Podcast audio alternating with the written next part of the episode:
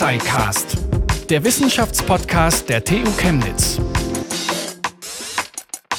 Wenn am Sonntag Wahl wäre, welche Partei würden Sie dann wählen? So oder so ähnlich lautet die wahrscheinlich bekannteste Frage in der Wahlforschung, die Sonntagsfrage. In der heutigen Episode vom Tuxicast wollen wir uns diese Frage ein bisschen genauer angucken. Wie genau ist sie eigentlich? Wie sehr können wir ihr vertrauen und wie sehr wird damit Politik gemacht? Außerdem spannen wir den Bogen etwas weiter und blicken auf die Ergebnisse der Landtagswahlen. Damit begrüße ich euch zu dieser Folge vom Tuxicast. Mein Name ist Wieland Mikolajczyk und ich freue mich sehr, dass ihr mit dabei seid. Für diese Episode habe ich mir zwei Menschen eingeladen. Aus Chemnitz zugeschaltet ist mir der Juniorprofessor für politikwissenschaftliche Forschungsmethoden an der TU Chemnitz Arndt Leininger. Er forscht zu Wahlforschung und direkter Demokratie. Zum anderen ist mir die Direktorin der Akademie für politische Bildung in Tutzing am Starnberger See, Professor Dr. Ursula Münch, zugeschaltet. Sie ist außerdem Professorin für Politikwissenschaften an der Universität der Bundeswehr in München und beschäftigt sich viel mit gesellschaftlicher Spaltung und Polarisierung. Frau Münch, Herr Leininger, herzlich willkommen im Tuxicast. Hallo, Herr Mikolajczyk. Hallo von meiner Seite. Hallo, Herr Leininger. Frau Münch, wie viel Platz nehmen eigentlich so Vorwahlbefragungen in Ihrer Arbeit äh, ein? Wie sehr gucken Sie eigentlich äh, darauf, so auf solche Fragen wie die Sonntagsfrage? Also ich kann das einteilen zeitlich, als ich noch an der Universität der Bundeswehr aktive Professorin für Politikwissenschaft war. Das war bis zum Jahr 2011. Da hat es für mich ehrlich gesagt überhaupt keine Rolle gespielt. Da habe ich sehr selten ein Interview gegeben, äh, weil ich das auch im Grunde immer abgelehnt habe. Seitdem ich jetzt an der Universität der Bundeswehr beurlaubt bin und Direktorin der Akademie für politische Bildung bin, äh, da hat sich meine Tätigkeitsbeschreibung deutlich verändert. Sehr, sehr viele viele Presseanfragen, Medienanfragen. Und da spielen diese Vorwahlbefragungen tatsächlich eine große Rolle. Also da werde ich häufig um ein Interview gebeten, äh, dann interpretiert man diese Zahlen, dann weise ich immer wieder darauf hin, naja, das ist doch nur äh, eine Umfrage mit so und so viel zeitlichem Abstand. Äh, den Journalisten ist das immer ein ganz wichtiges Thema und ich versuche das dann immer ein bisschen zu relativieren. Herr Leininger, wir sind jetzt schon so gleich eingestiegen. Ich habe äh, auch am Anfang schon die Frage gestellt, aber was ist eigentlich diese Sonntagsfrage und warum wird sie eigentlich gemacht?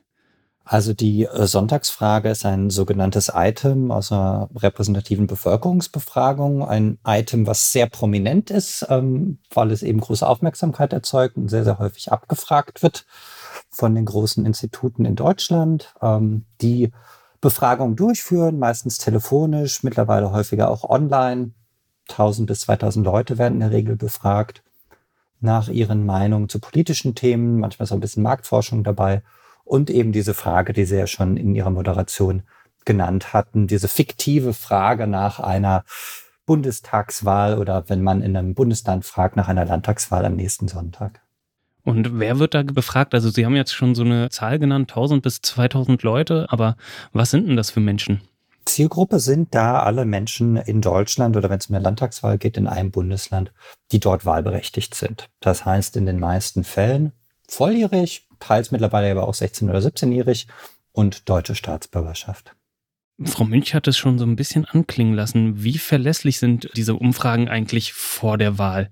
Also da schwanken, äh, gibt es ja doch immer, immer solche Schwankungen. Wie verlässlich ist das eigentlich? Also grundsätzlich kann man sagen, diese Umfragen sind bei allen Schwierigkeiten, die sich die Institute gegenüber sehen, die auch über Zeit eher noch größer als kleiner geworden sind, relativ äh, genau.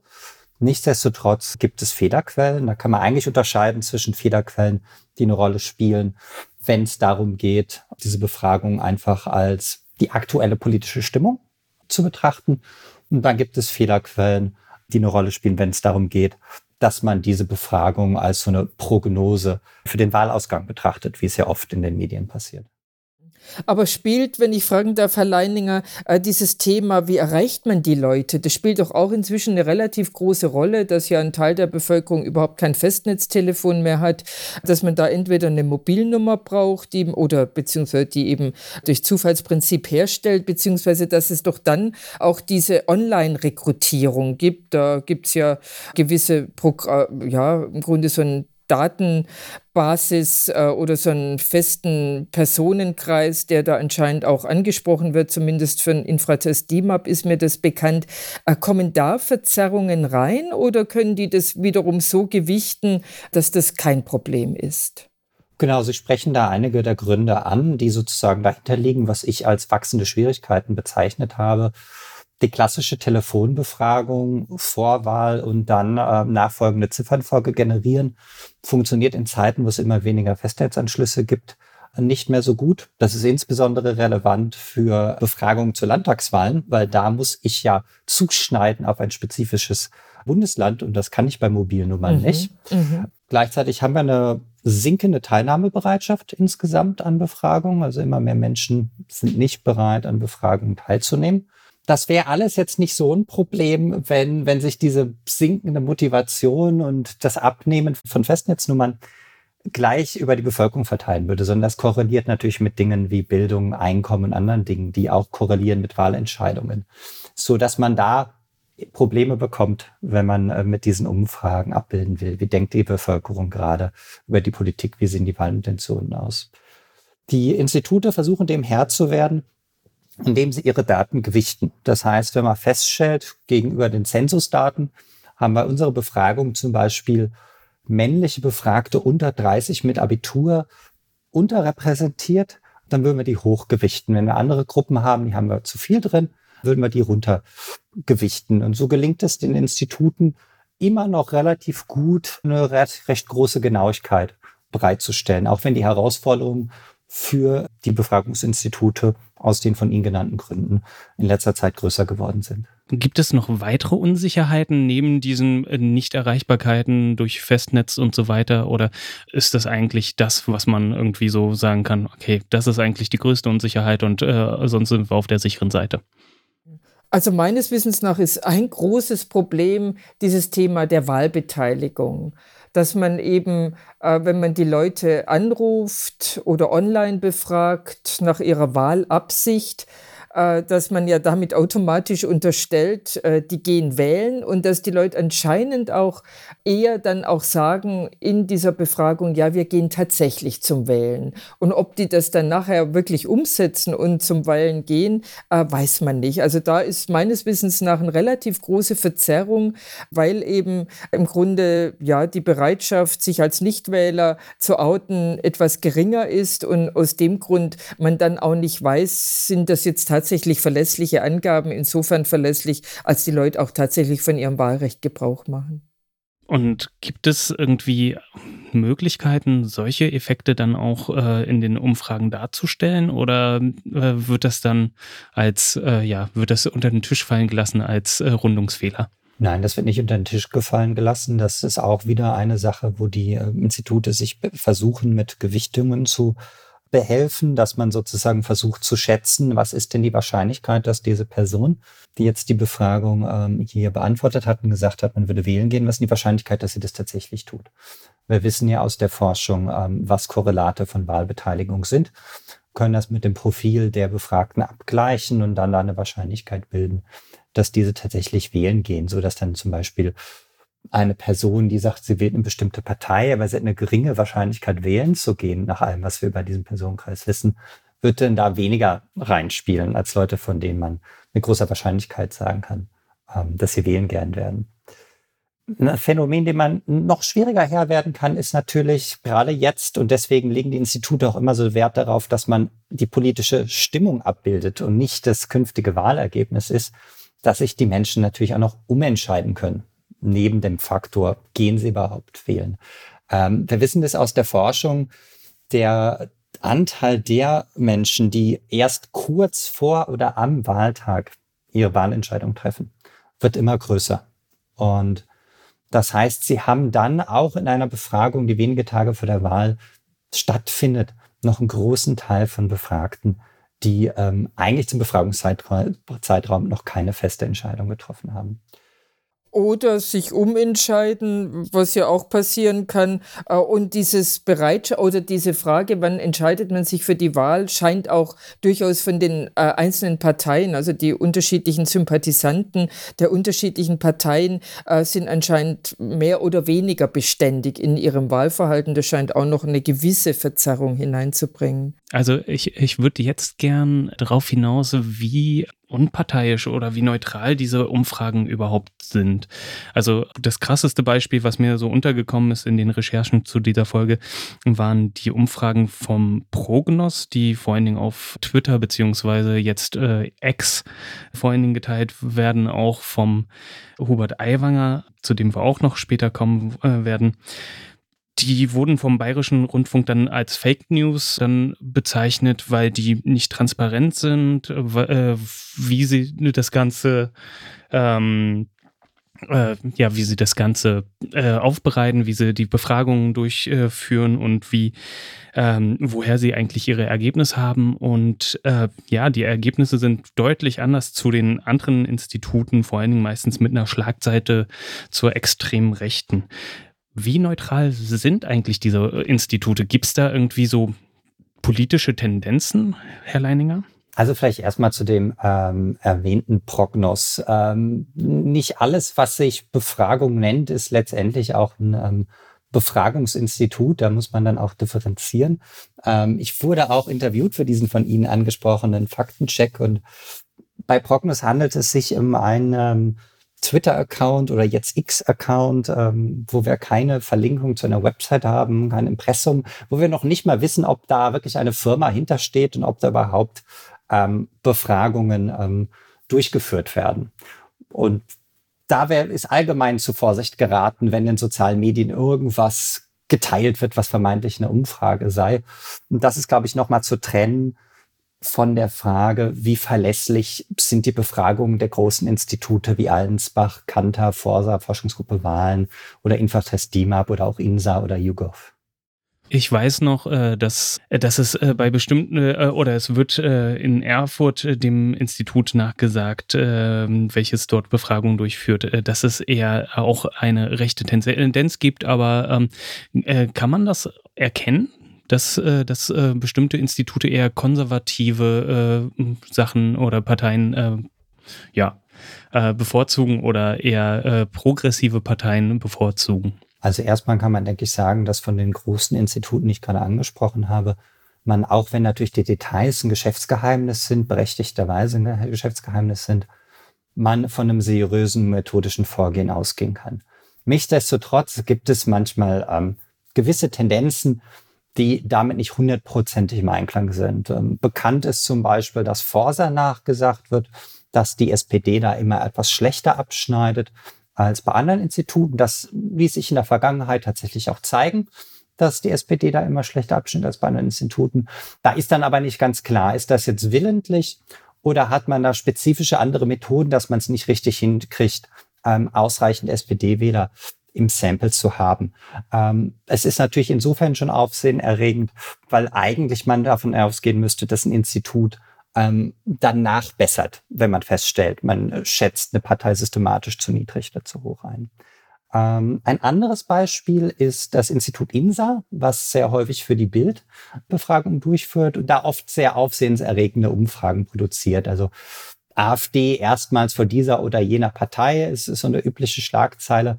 Da fällt dann schon in der Ergebnisdarstellung auf, dass man da dann Nachkommastellen hat, die man sonst üblicherweise nicht ausweist bei Befragungen oder mal CDU und CSU differenziert ausgewählt werden, was man bei einer Bundesumfrage eigentlich üblicherweise nicht macht. Und vielleicht wird da manchmal dann, ich habe ja die Probleme mit der Gewichtung angesprochen, da hat man viele Freiheitsgrade, wie man meint, methodisch am besten zu einem akkuraten Ergebnis zu kommen. Aber da gibt es manchmal durchaus den Verdacht, dass vielleicht da nicht unbedingt die Methode gewählt wird, die am vermeintlich genauesten ist, sondern vielleicht eine Methode, die methodisch absicherbar ist, aber auch ein interessantes Ergebnis für Schlagzeilen produziert, ähm, gewählt wird. Was ein grundsätzliches Problem natürlich jenseits dieser gewissen Verzerrungen ist, die es aber meines Erachtens bei den seriösen Instituten, wie Herr Leininger gesagt hat, äh, zumindest nicht intendiert sind. Aber natürlich jede Umfrage birgt ja in sich die Gefahr, äh, dass sie die Wahrnehmung verändert derer, äh, die dann wählen gehen werden. Also das ist zwangsläufig mit einer Umfrage verbunden, äh, dass man sieht, diese und jene Partei hat womöglich keine Chance, die 5%-Hürde zu überwinden. Diese oder jene Partei wird womöglich ganz stark zulegen. Das kann also durchaus ja das, das Wahlverhalten beeinflussen. Das ist mit ein Grund, warum manche Leute dann auch skeptisch sind mit Blick auf Umfragedaten, warum es zum Beispiel umstritten auch ist, bis zu welchem Zeitpunkt äh, der Wahl, also wie viele Tage vor einer Wahl, äh, dann ein seriöses Umfrageinstitut noch mit den Daten rausgeht. Also insofern äh, völlig neutral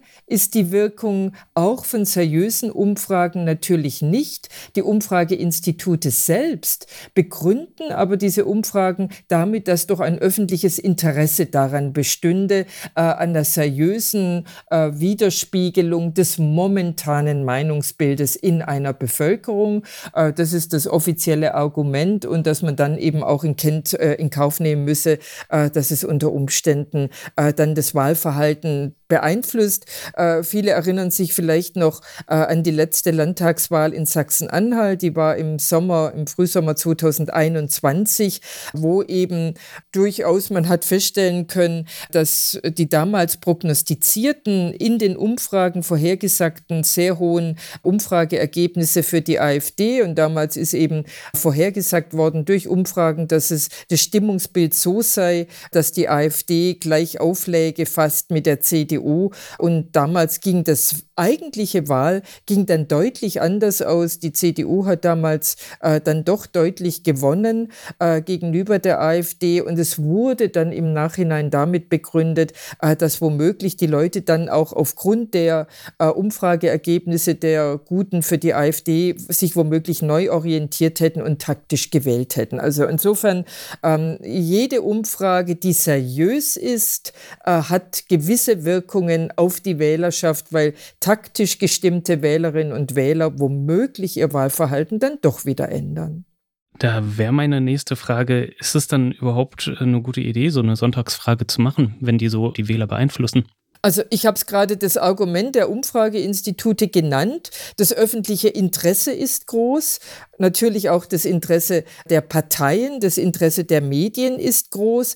Äh, und aus dem Grund wird natürlich immer darauf hingewiesen, das ist nur ein momentanes Meinungsbild.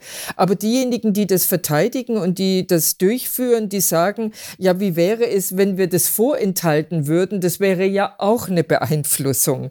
Äh, dem Argument kann man sich anschließen oder man lässt es bleiben. Wie sehen Sie das? Sollten wir an einem bestimmten Cut machen, so vier Wochen vor der Wahl oder äh, sechs Wochen vor einer Wahl und keine ja, Ergebnisse äh, von Umfragen mehr veröffentlichen?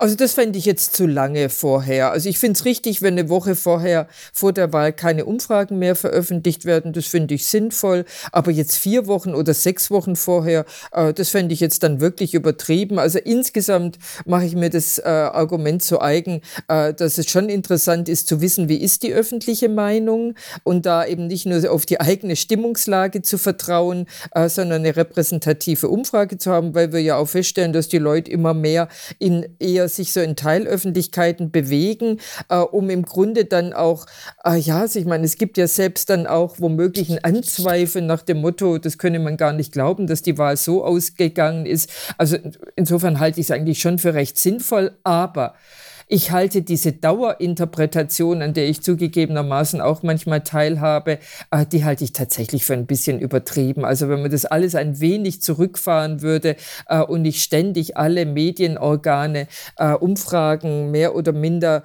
gelungene in Auftrag geben würden, ich glaube, die Welt würde es verschmerzen. Herr Leininger, wie sehen Sie das? Würden Sie sagen, ja, eine Woche ist zu wenig oder äh, passt das?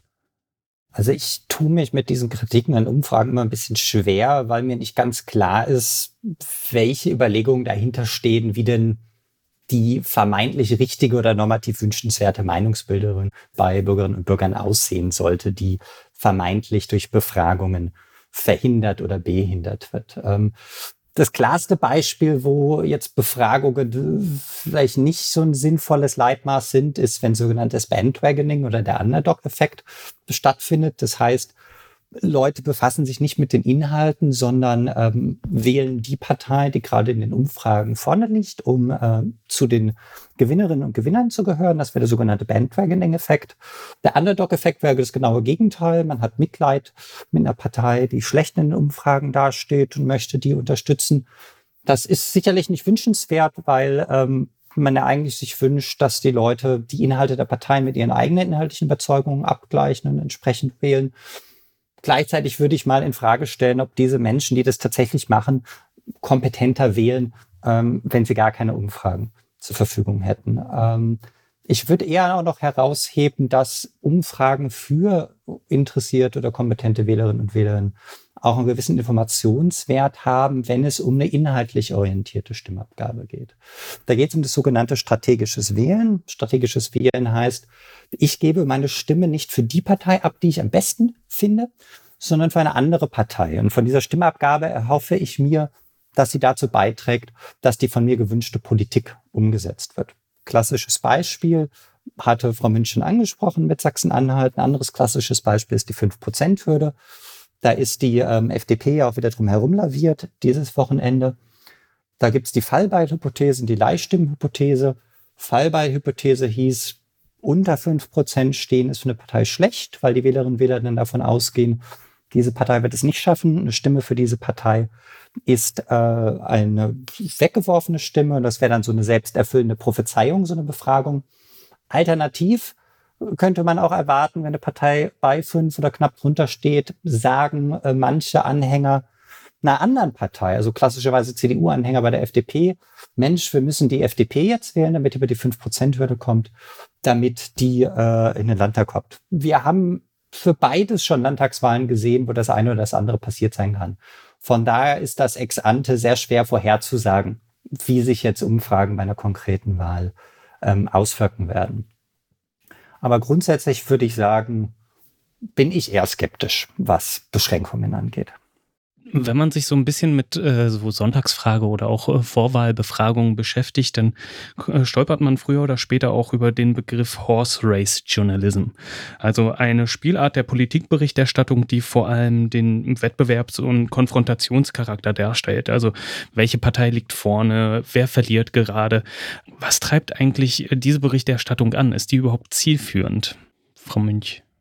Naja, zielführend ist immer die Frage, für wen. Also das öffentliche Interesse ist dafür da. Also natürlich unter politikwissenschaftlichen Gesichtspunkten äh, bedauert man das. Da würde man sich natürlich wünschen, dass die Leute sich mehr mit inhaltlichen Fragen beschäftigen, dass die Journalisten äh, nicht nur Personen und Umfragewerte anschauen, sondern äh, der Bevölkerung verdeutlichen, wo jetzt programmatische Unterschiede liegen und so weiter und so fort. Aber das ist ein frommer Wunsch. Und gerade auch in Zeiten, wo der Journalismus ohnehin eher den Bach runtergeht als raufgeht, wo immer weniger Leute dann auch tatsächlich seriöse journalistische Inhalte zur Kenntnis nehmen, äh, ist das, glaube ich, eine Diskussion, äh, die weitgehend überholt ist. Äh, ich stimme Ihnen zu. Wie gesagt, ich habe vorhin auch gesagt, es ist dann manchmal auch vielleicht ganz sinnvoll, wenn man sich da nicht als Interviewpartner zur Verfügung stellt. Da reibe ich mir an der eigenen Nase oder fasse mich selber an die Nase. Aber es kommt im Grunde diesem, diesem Interesse, diesem Wettbewerbsinteresse der Leute entgegen. Äh, man muss nicht viel politischen Sachverstand haben, äh, um sich dafür zu interessieren, wer gewinnt, wer verliert. Das interessiert die Leute noch mit am ehesten. Äh, deshalb könnte man jetzt den frommen Wunsch aussprechen, dass es wenigstens so ein peripheres politisches Interesse vielleicht fördert. Also das jetzt nicht zu betreiben, diese Frage wäre wahrscheinlich dann auch naiv. Also äh, insofern kann man vielleicht aus der Sicht der politischen Bildung sagen, ja wenigstens etwas, wofür sich die Leute äh, im Zusammenhang mit Politik interessieren. Das ist ein bisschen äh, sehr äh, schon, äh, sehr entmutigter Blick, aber ich glaube, er ist relativ realitätsnah. Wie sehr lassen sich eigentlich PolitikerInnen äh, durch Umfragen beeinflussen oder sogar zum Teil in die Ecke drängen? Wollen Sie die offizielle oder die inoffizielle Antwort?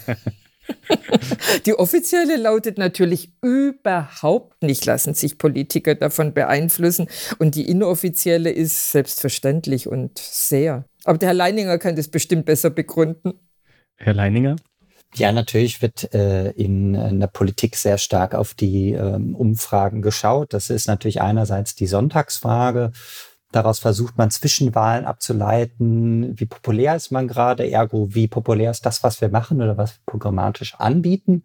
Das ist auch nicht eine demokratietheoretisch unerwünschte Sache, dass die Politik äh, zwischen den Wahlen auch mal auf Befragungen schaut. Die Politik guckt weiterhin natürlich auch auf Befragungen zu Sachthemen. Wie denkt die Bevölkerung ähm, zu bestimmten Sachthemen? Wenn man jetzt in der Parteizentrale einer Landespartei sitzt, dann wird man sich meistens damit begnügen müssen, dass man sich auf die ähm, veröffentlichte Meinung stützt, also das, was die Medien in Auftrag geben und dann publizieren. Ähm, das Bundespresseamt führt im Auftrag des Bundeskanzleramtes regelmäßig ähm, Bevölkerungsumfragen durch, eben mit dem Ziel, Politik der Bundesregierung auch danach ausrichten zu können, was äh, die öffentliche Meinung zu verschiedenen Themen ist. Aber bin ich da vielleicht ein bisschen politromantisch wenn, oder auch naiv, wenn ich irgendwie mir so denke, ja klar, es gibt diese Umfragen und die Politiker schienen dann äh, da drauf oder gucken drauf, wie ist gerade die Stimmung.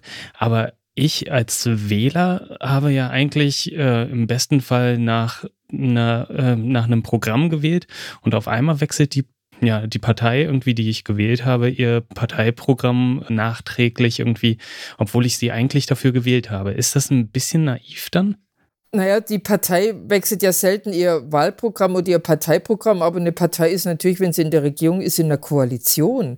Also insofern haben Sie natürlich völlig recht. Äh, das, was wir wählen oder was viele dann, also im Grund, ins Parteiprogramm guckt vermutlich kaum ein Wähler hinein, aber das, was man mit einer Partei in Verbindung bringt, das kann sich allein schon durch die Notwendigkeit, eine Koalition zu bilden, die ja nun in Deutschland bekanntlich der Normalfall ist, äh, ja deutlich verändern. Und das macht macht dann die Leute unzufrieden. Aber die Frage ist ja immer, die grundsätzliche Frage ist ja, wie sehr muss sich eigentlich Politik nach der Wählerschaft richten? Und natürlich kann sie die Wählerschaft nicht ignorieren. Also, dass die Landtagswahlen in Bayern und in Hessen jetzt so ausgegangen sind, wie sie ausgegangen sind, mit diesem starken Zuwächsen für die AfD, hat ja auch damit zu tun, dass die seriösen politischen Parteien das Thema Migration äh, weitgehend versucht haben auszublenden, weil sie es eben gerade nicht der AfD in die äh, im Grunde so eine Steilvorlage geben wollten. Und jetzt ist genau das Gegenteil draus geworden. Also insofern ist das schon relevant und hochrelevant.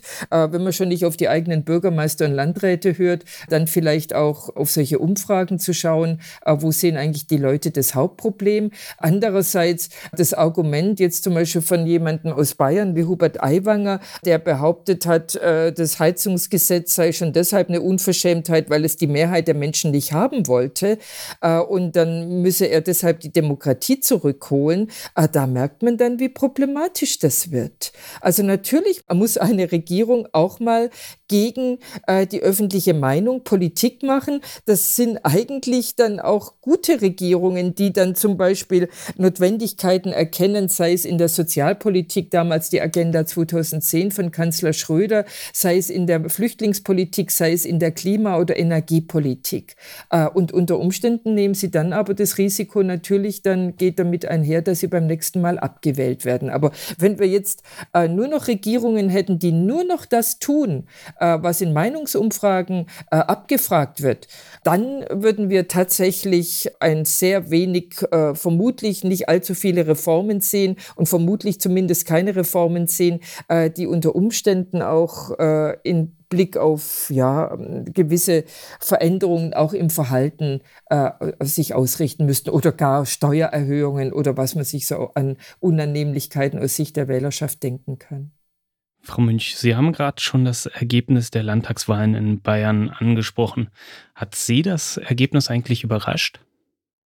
Ja, mich hat das sehr gute Ergebnis für die AfD dann doch überrascht. Also, dass die AfD so weit vorne landen würde und in Bayern die drittstärkste Fraktion dann äh, geworden ist äh, und die stärkste Oppositionsfraktion, das habe ich tatsächlich, damit habe ich nicht gerechnet. Äh, das hatte sich in den letzten Tagen, letzten zehn Tagen, zwei Wochen vor der Wahl äh, schon so ein bisschen, ja, in Umfragewerten gezeigt. Dann sind die Umfrage wieder, haben sich wieder ein bisschen verändert. Äh, also diese Reihung, erst AfD auf der Oppositionsbank und dann kommen erst die Grünen, damit hatte ich tatsächlich nicht gerechnet. Herr Leininger, ähm, Sie, Sie wohnen jetzt nicht in Bayern, aber ähm, wie sehen Sie das Ergebnis äh, von den Landtagswahlen? Also mich hat das bedingt überrascht. Ähm, wir müssen erstmal bedenken, dass ähm, wir jetzt so quasi in der Mitte der Legislaturperiode im Bund sind. Das ist der Zeitpunkt des sogenannten Midterm Slump. Das ist bekanntes Muster aus der Politikwissenschaft, das wir in vielen Ländern sehen, was auch in Deutschland nachgewiesen ist. Zur Mitte der Legislaturperiode ist sozusagen der schlechteste Zeitpunkt für Regierungsparteien äh, auf nationaler Ebene, um auf subnationalen äh, Ebene äh, gewählt zu werden. Vor dem Hintergrund folgt das Ganze ein bisschen bekannten Mustern. Wenn wir an die vorherigen Wahlen in Bayern und Hessen schauen, da waren CDU und CSU, die in nationaler Ebene in Verantwortung waren und in diesen beiden Bundesländern Verluste hinnehmen mussten. Jetzt ist die Bundesregierung anders und jetzt sind auch die Ergebnisse im Land anders. Hinzu kommt natürlich auch die Zerstrittenheit der aktuellen Bundesregierung. Es ist jetzt, denke ich, noch nicht ganz so schlimm oder extrem wie zum Beispiel 2018, als CDU und CSU so bitterlich über die Asylpolitik stritten, dass man schon fast zweifeln konnte, ob die Koalition hält. Aber was mir hier bei der Koalition der Fall zu sein scheint, ist, dass man quasi kontinuierlich eine relativ hohe Intensität an Streit um immer neue Themen hat, sodass man sagen kann, diese Bundesregierung ist zerstrittener als vorherige. Bundesregierungen. Auch das ist etwas, was wir aus der Forschung zu Genüge kennen. Bürgerinnen und Bürger mögen Streit nicht. Es ist zwar ein notwendiger Teil, um am Ende der Politik, um am Ende zu Kompromissen zu kommen, aber die Bürgerinnen und Bürger wollen am liebsten das Ergebnis ohne diese Reibung haben. Wir wissen auch aus der Forschung, dass Streit die Kompetenzwahrnehmung von den Parteien senkt. Und das haben wir, glaube ich, auch in den Umfragen zu den Landtagswahlen gesehen, dass die Kompetenzwerte der Parteien der Ampel gelitten haben in diesen beiden Bundesländern. Und wenn wir jetzt spezifisch noch auf die AfD schauen, dann sehen wir jetzt natürlich, ähm, dass das Thema Migration wieder äh, eine ganz, ganz große Rolle spielt, sehr viel öffentliche Aufmerksamkeit generiert. Das hatten wir schon mal nach 2015, da fing ja der Aufstieg der AfD an. Was jetzt noch dazu kommt, etwas anders als 2015, ist natürlich, dass die wirtschaftlichen Vorzeichen jetzt eine andere Richtung zeigen. Also wir rechnen alle mit einem Abschwung und diese Kombination wir, wir rechnen mit Verlusten, wir rechnen damit, es wird wirtschaftlich schwieriger, plus Migration, das ist ein Klima, das hilft Rechtspopulisten. Ich bleibe dabei, dass trotzdem das AfD-Ergebnis ungewöhnlich ist, weil wir ja schließlich in Bayern eine also sehr konservative äh, Regierung haben, die ja im Bund in der Opposition ist bekanntlich. Äh, also aus dem Grund äh, ist das AfD-Ergebnis dennoch für mich äh, schon ein bemerkenswertes, äh, dass es in einem Bundesland, das äh, ohnehin in Daueropposition zur Bundesregierung ist, egal ob man sie selber mitstellt oder nicht, das kommt ja noch in Bayern dazu, aber das ist schon ungewöhnlich, dass man äh, im Grunde zwei Parteien äh, der Mitte, rechts der Mitte, in Opposition zur Bundesregierung sind. einer von beiden Parteien hat es überhaupt nichts genutzt, der CSU, und es hat vor allem den Freien Wählern genutzt und der AfD. Also da würde ich schon noch mal eine deutliche bayerische Besonderheit sehen. Ähm, welche zwei, drei großen Punkte neben der AfD nehmen Sie denn noch aus der Bayernwahl mit, Frau Münch? Also natürlich die freien Wähler, also wie ich gerade gesagt habe, also das ist das einzige Land im Augenblick. Äh, die freien Wähler haben ja Ambitionen, äh, noch in mehr Ländern aufzutreten äh, und vor allem auch bei der Bundestagswahl aufzutreten. Bis jetzt sind sie nur in Bayern im Landtag, in, im, im Saarland, in Rheinland-Pfalz, Entschuldigung, und in Brandenburg. Also die haben aber noch größere Ambitionen. Aber das ist schon ungewöhnlich. Also wir haben eine, eine Landesregierung, ist die einzige Landesregierung bekanntlich, die keinerlei Überschneidungen parteilich mit der Bundesregierung aufweist. Äh, und es hat aber äh, dieses Abarbeiten an der Bundesregierung hat nicht der CSU genutzt, sondern ausschließlich den Freien Wählern. Da kommt dieser sogenannte, die CSU spricht jetzt immer von den Sondereffekten, also jetzt mache ich mir nicht den Sprachgebrauch der CSU zu eigen, äh, aber dieser Sondereffekt mit dieser sogenannten Flugblattaffäre kommt hinzu. Aber ganz interessant ist ja, dass die Freien Wähler auch schon davor, vor dieser Veröffentlichung der Süddeutschen Zeitung im Aufwind waren. Also das ist schon etwas Bemerkenswertes und dass es dennoch genügend noch so viel Platz für die AfD gibt. Äh, und dass es trotzdem noch so viele Wählerinnen und Wähler äh, zur AfD gegangen sind, äh, das ist schon was höchst Ungewöhnliches, wenn wir uns überlegen, die Parteien der Ampel haben im, jetzt im Bayerischen Landtag, die den Bayerischen Landtag eingezogen sind, die Grünen haben 14,4 Prozent und die SPD 8,4 Prozent. Und alle anderen Parteien weisen keine inhaltliche Überschneidung, die im Bayerischen Landtag vertreten sind, mit der Ampelregierung auf. Also sind Parteien Parteien der Mitte bzw. rechts der Mitte. Das ist äh, ein einmaliger Fall in der Bundesrepublik. Sie haben die Freien Wähler angesprochen. Die einzige Person, die man eigentlich irgendwie so bundesweit von den Freien Wählern kennt, ist äh, der Hubert Aiwanger. Sie haben die Flugblattaffäre, die man ja auch bundesweit irgendwie mitbekommen hat, schon angesprochen. Was ist das eigentlich für eine Vereinigung, die Freien Wähler? Ist das äh, wirklich so ein äh, hart rechtskonservativer Verein oder äh, ist das eigentlich äh, was ganz anderes? Also hart rechtskonservativ sind sie sicherlich nicht, die Freien Wähler. Das ist eine relativ bunte Gruppe, äh, die sich auch selber so versteht, als ein heterogenes Bündnis. Sie haben es zu Recht nicht als politische Partei angesprochen. Rechtlich klar sind sie eine politische Partei. Vom Selbstverständnis her äh, sind sie tatsächlich eher eine Vereinigung, so wie Sie es gesagt haben, die eben ganz stark aus der kommunalen Ebene herauskommt äh, und im Grunde sich gegründet hat, dass sie eben auf Landespolitik und inzwischen auch auch auf Bundespolitik aktiv sein wollen, in einem Antiparteienreflex. Also wir haben äh, die Freien Wähler durchaus vom Selbstverständnis her äh, als Gegenmodell zu einer normalen politischen, zu den etablierten politischen Parteien. Da ist eine Gemeinsamkeit mit der AfD. Von der grundsätzlichen Ausprägung her sehe ich relativ wenig Gemeinsamkeiten zur AfD. Vor allem ist es keine ideologische Gruppierung, keine ideologische Partei. Der, äh, bei den Freien Wählern gibt es zum Beispiel ganz äh, ganz begeisterte Befürworter der erneuerbaren Energien, äh, einer stärkeren Dezentralisierung der erneuerbaren Energieversorgung. Ähm, also da gibt es auch viele liberale Geister. Äh, das wesentliche Entstehungsmotiv der Freien Wähler äh, ist die Ablehnung äh, dieses Machtanspruches und dieser Selbstbezogenheit äh, der CSU. Also dagegen hat man was, dem wollte man was entgegensetzen. und das ist jetzt den Freien Freien Wählern richtig gut gelungen, so gut gelungen, äh, dass die CSU im Augenblick ziemlich kalte Füße hat mit Blick auf die nächste Bundestagswahl, die ja bekanntlich unter anderen Vorzeichen mit Blick auf das Bundeswahlgesetz stattfinden wird. Äh, und da macht man sich jetzt schon Sorgen, ob unter Umständen die Freien Wähler eine Gefahr sein könnten äh, für das Überwinden der 5-Prozent-Hürde durch die CSU. Und dann wissen wir laut neuem Wahlgesetz, wenn daran nichts geändert wird, wäre das der Todesstoß für die CSU auf Bundesebene. Wenn ich mir das jetzt äh, so angucke, Freie Wähler, AfD, CSU zusammen sind es über 65 Prozent, die eher aus dem konservativen bis rechten Spektrum kommen, dann haben wir natürlich Friedrich Merz, der vor kurzem polemisiert über Geflüchtete äh, gesprochen hat. Das antisemitische Flugblatt, äh, von dem war dann schnell keine Rede mehr mit äh, Herrn Aiwanger. Sehen wir hier eigentlich eine Normalisierung von rechtspopulistischen und rechtsradikalen Gedankengut in unserer Gesellschaft?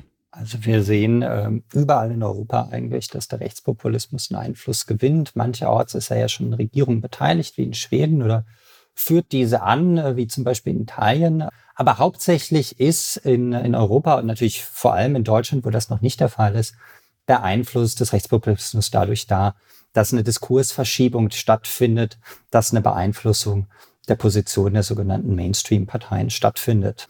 Sie haben ja die, die Herrn Merz angesprochen, gab jetzt diese Aussage zu Geflüchteten bei Zahnärzten.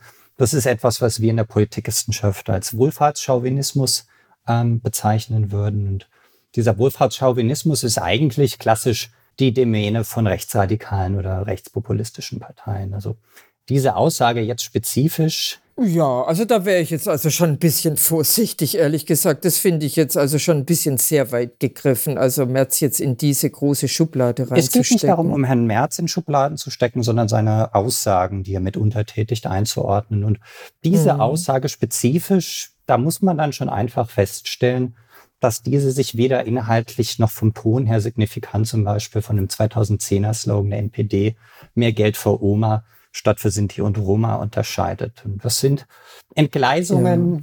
Also ich habe in den das 19... sind Entgleisungen, ja. die sind ihm jetzt nicht äh, nur einmal passiert, sondern häufiger. Es ist nicht ganz klar, ob das ein Muster folgt, ob das einfach wirklich nur Entgleisungen sind. Darum geht es auch gar nicht. Es geht auch gar nicht so sehr darum, jetzt Herrn Merz in irgendeine Ecke zu stellen oder einzuordnen. Das würde ich mir auch gar nicht zutrauen. Aber natürlich wissen wir aus der Forschung, dass solche sprachlichen Entgleisungen von oberster politischer Ebene auch dazu beitragen, die Grenzen des Sagbaren zu verschieben und damit auch sozusagen in der Wahrnehmung der Wählerinnen und Wähler zu verschieben, was eigentlich wählbar ist. Ich meine, so Impulse Manchmal testet man so ein bisschen aus, wie weit man gehen kann. Das ist durchaus verständlich, nachvollziehbar. Die Idee ist, man sieht, eine Partei am rechten Rand wird immer erfolgreicher, nimmt einem mutmaßlich Wählerinnen und Wähler weg. Und wenn man dann sozusagen in einem räumlichen Modell, würde man das in der Wahlforschung nennen, denkt, dann ist die, liegt die Idee nahe zu sagen, ich rücke diesen, dieser Partei näher, um sozusagen Wählerinnen und Wähler von da zurückzuholen. Das ist jetzt natürlich schon unter diesem räumlichen Modell eine bisschen heroische Annahme, weil man davon ausgibt, dass man in der Mitte keine oder zumindest weniger Wähler verliert in der Mitte, als man rechts wieder dazu gewinnt. Tatsächlich ist es aber eigentlich noch komplexer. Wir sehen aus der Forschung, geht es jetzt um euroskeptische Positionierung, geht es um autoritäre oder nationalistische Positionierungen, Positionsverschiebungen von Mainstream-Parteien? Stärkt das eher die die man damit eigentlich klein halten will, weil man das Thema groß macht, bedeutsamer macht für die Wahlentscheidung der Wählerinnen und Wähler, aber damit nicht notwendigerweise die eigene Kompetenz, die einem Bürgerinnen und Bürger in diesem Bereich zuschreiben. Also ganz einfach ausgedrückt, wenn die Mainstream-Parteien viel über Migration sprechen, aber weniger praktisch dort leisten, dann steigert man die Problemwahrnehmung, aber die Bürgerinnen und Bürger wählen dann am Ende doch das Original. Darüber könnten wir jetzt stundenlang trefflich streiten, wie klug es ist, das Terrain den Rechtsextremen zu überlassen oder wie sinnvoll es manchmal auch ist, dann tatsächlich manche Themen dann auch ja so auch anzusprechen, wie es durchaus auch in der Bevölkerung, und zwar im nicht extremen Teil der Bevölkerung, dann auch Probleme wahrgenommen werden. Äh, ich würde, wenn wir dafür jetzt auch stundenlang Zeit hätten, was wir nicht haben, auch daran erinnern, dass es auch eine Zeit in Deutschland, in der Bundesrepublik, in der alten Republik äh, vor Gründung der AfD gegeben hat, wo diese ganzen Positionen, äh, die jetzt die AfD einnimmt, nicht alle, um Gottes Willen, das ist jetzt missverständlich, aber ein Teil der Positionen, die die AfD AfD jetzt einnimmt, äh, dann eben im Spektrum der CDU und CSU zu Hause waren. Das hat sich dann äh, durch den Parteivorsitz von Angela Merkel dann relativ stark äh, verändert. Äh, also insofern ist mir das ehrlich gesagt so ein bisschen äh, zu sehr in eine Richtung, dass man ähm, manche, dass man gewisses Themenspektrum äh, gar nicht mehr benennen darf aus einer Sicht einer seriösen Partei. Das Problem ist, wenn im Grunde quasi ja die die Medien oder wer es auch immer tut oder die Forschung äh, definiert, in welchem Bereich äh, sich Politiker im konservativen Spektrum äh, äußern dürften und dann sagen, ja, ab einem gewissen Wortwahl wird es dann problematisch, das sollte man nicht äußern, wenn man sich dem konservativen, gemäßigten Spektrum zurechnet. Und wenn das dann einerseits Medien, der politische Gegner, die Forschung oder wer auch immer äh, dann so aufgibt, äh, dann habe ich ich, sehe ich das Problem, dass im Grunde dieses, äh, dieses Meinungsspektrum äh, gerade auch für die konservativen Parteien, die meines Erachtens essentiell sind, um diesem äh, Extremismus der AfD was entgegenzusetzen, äh, dann sehe ich da eine, eine, eine, verdiene Verkleinerung von ihrem Handlungsspielraum. Und ich sehe eine Verkleinerung äh, für die Notwendigkeit, diesem Extremismus der AfD, der mir sehr, sehr große Sorgen bereitet, dem etwas entgegenzusetzen. Mit wohlmeinenden Worten äh, und Appellen an die Humanität äh, werden wir es leider nicht schaffen. Und, äh, und das, das beunruhigt mich tatsächlich. Und aus dem Grund äh, sollten wir mal noch einen Podcast machen äh, zum Thema, wie wichtig sind eigentlich konservative Parteien, um auch gerade dem Extremismus von rechts etwas entgegenzusetzen. Das klingt nach einem sehr spannenden Thema. Ich nehme es auf jeden Fall mit auf den Zettel und äh, werde es in der Nähe. ich muss dabei nicht mitsprechen, aber ich rege es an, weil äh, ich glaube, wir verkennen das Problem. Äh, also man wird es nicht mit Appellen und man wird die, äh, die AfD leider auch nicht mit politischer Bildung klein halten. So leid mir es tut, ich sage es ungern, aber es ist leider ein Tatbestand. Man wird sie nur äh, mit, ja, mit einem aktiven Handeln staatlicher Politik, unter anderem im Bereich der Migration, einbremsen werden können. Welches Signal, glauben Sie, geht von dieser Wahl eigentlich auf dem Bund aus? Herr Leininger, vielleicht fangen Sie an. Ja, das ist immer schwierig jetzt sozusagen in die Zukunft zu schauen. Wir stellen erstmal fest, dass beide Landesregierungen, wenn sie das wollen, weitermachen können. In Bayern ist es ziemlich sicher der Fall, dass das so kommen wird. Ähm, die CSU hat ja eigentlich jegliche andere Koalition ähm, sehr klar ausgeschlossen, auch wenn es mit den Freien Wählern jetzt nicht unbedingt einfacher wird. In Hessen kann Herr Rhein mit den Grünen äh, weitermachen. Er könnte aber auch zur SPD wechseln. Die äh, sind sozusagen noch stärker geschwächt, haben vielleicht noch ein stärkeres Interesse, mal wieder zurück in die Regierung zu kommen. An der Gemengelage für ihn ändert sich eigentlich nichts so oder so. Ist er im Bündnis mit einer Ampelpartei und damit einer anderen strategischen Situation als Herr Söder, der ja voll darauf setzt, eben eine Regierung jenseits der Ampel zu haben, vielleicht auch mit Blick auf eine Kanzlerkandidatur, um da dann stärker nochmal austeilen zu können, wenn die Bundestagswahl näher rückt. Kanzlerkandidatur habe ich angesprochen, auch das schwierig zu sagen, was das jetzt bedeutet. Ich denke, weder Herr Merz noch ähm, Herr Söder haben jetzt wirklich Rückenwind bekommen von diesen Wahlen. Söder hat jetzt das schlechteste Ergebnis der CDU eingefahren. Ist nicht deutlich schlechter als letztes Mal, aber auch nicht äh, Stimmen zurückgewonnen. Er ist jetzt beharrlich dabei, ein Siegernarrativ zu entwickeln. Wir werden mal schauen, wie ihm das gelingt. Herr Merz hätte wahrscheinlich eher Probleme bekommen, wenn Herr Söder besser abgeschlossen äh, hätte, aber auch der Erfolg von Herrn Rhein ähm, hilft ihm jetzt auch nur bedingt. Er hat dann eher dann noch einen weiteren starken Ministerpräsidenten, mit dem er sich auseinandersetzen muss und der mit den Grünen möglicherweise weiter koaliert, die er ja als Parteichef zum Hauptgegner erklärt hat. Ich glaube, am interessantesten wird aus meiner Sicht, wie es in der Bundesregierung weitergeht. Die FDP ist jetzt schon wieder aus einem Landtag rausgeflogen. Wir haben es gerade angesprochen. Der Streit in der Bundesregierung hat sicherlich nicht dazu beigetragen, dass die Ampelparteien in den Ländern Stimmen gewinnen konnten. Im Gegenteil. Bisher war die Reaktion der FDP meist bei den vergangenen Bundestagswahlen dann in Folge den Ton zu verschärfen in der Koalition, nachdem man äh, Landtagsmandate aufgeben musste. Wir müssen mal schauen, ob das jetzt wieder passiert. Frau Münch, sehen Sie Signale an den Bund durch diese Wahl? Ja, natürlich ist es ein ganz eindeutiges Signal an alle drei Ampelpartner, dass sie sich nicht länger um das Thema Migration herumschummeln können und dass sie vor allem es nicht mit Geld lösen werden können, abgesehen davon, dass die Bundesrepublik äh, leider auch nicht mehr so viel Geld zur Verfügung hat. Äh, also, dass das das große Thema ist, was äh, in Zukunft oder für die nächste Zeit, was einen natürlich schon deshalb auch besorgen muss, weil dann vermutlich andere Themen, die ebenfalls wichtig sind, auf der Strecke bleiben werden. Aber wenn wenn die Bundesregierung weiterhin sich um das Thema Migration äh, herumschert, äh, wird sie vermutlich extrem große Probleme bekommen, andernfalls nur große Probleme. Diese Probleme werden schon ja anfangen bei der Europawahl. Wir werden bei der Europawahl äh, insgesamt einen starken, einen weiteren starken äh, Ruck nach rechts feststellen, äh, und zwar nicht nur in Deutschland, sondern eben auch in den anderen Mitgliedstaaten.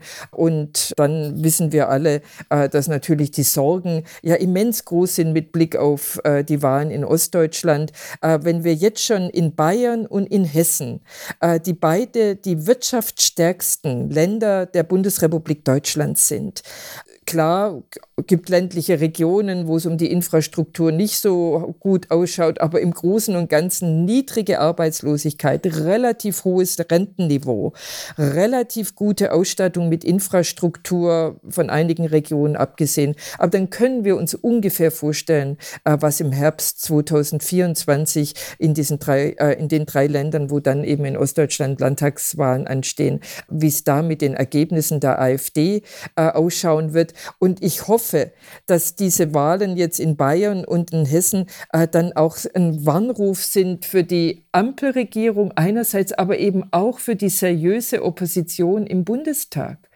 dass man sich mit der AfD auseinandersetzen muss und dass es nicht genügt, darauf zu verweisen, dass das eine in Teilen rechtsextreme Partei ist, was natürlich richtig ist, sondern dass man sich mit ihr inhaltlich auseinandersetzen muss. Dass man so, so mühsam und so lästig es ist, mit einer Partei sich auseinanderzusetzen, deren Vertreter mit Halbwahrheiten, mit Lügen und ich weiß nicht mit was allem daherkommen.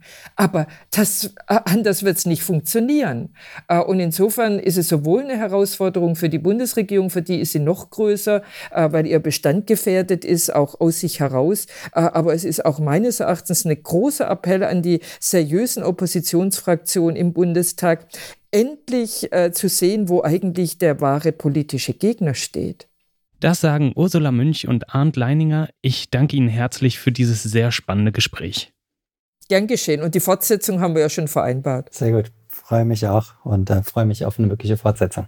Wenn ihr jetzt zum ersten Mal den Tuxai-Cast gehört habt, dann könnt ihr ihn gerne abonnieren. Das geht überall dort, wo es gute Podcasts gibt, zum Beispiel Apple Podcast, Amazon Music oder Spotify. Alle bisherigen Folgen könnt ihr auch auf der Website der TU Chemnitz nachhören. Es gibt Folgen zu Themen wie Cannabis-Legalisierung, Sicherheitspolitik oder auch gedruckte Lautsprecher. Ihr habt Fragen, Kritik oder Anregungen zum Podcast? Dann schreibt uns gerne eine E-Mail an tuxaicast.tu-chemnitz.de. Damit bleibt mir nur noch, mich zu verabschieden. Ich danke euch fürs Zuhören. Mein Name ist Wieland Mikulajczyk. Bleibt neugierig. Wir hören uns. Tuxicast, der Wissenschaftspodcast der TU Chemnitz. Zu hören auf der Website der TU Chemnitz, aber auch auf Spotify, Apple Podcasts und wo es Podcasts gibt.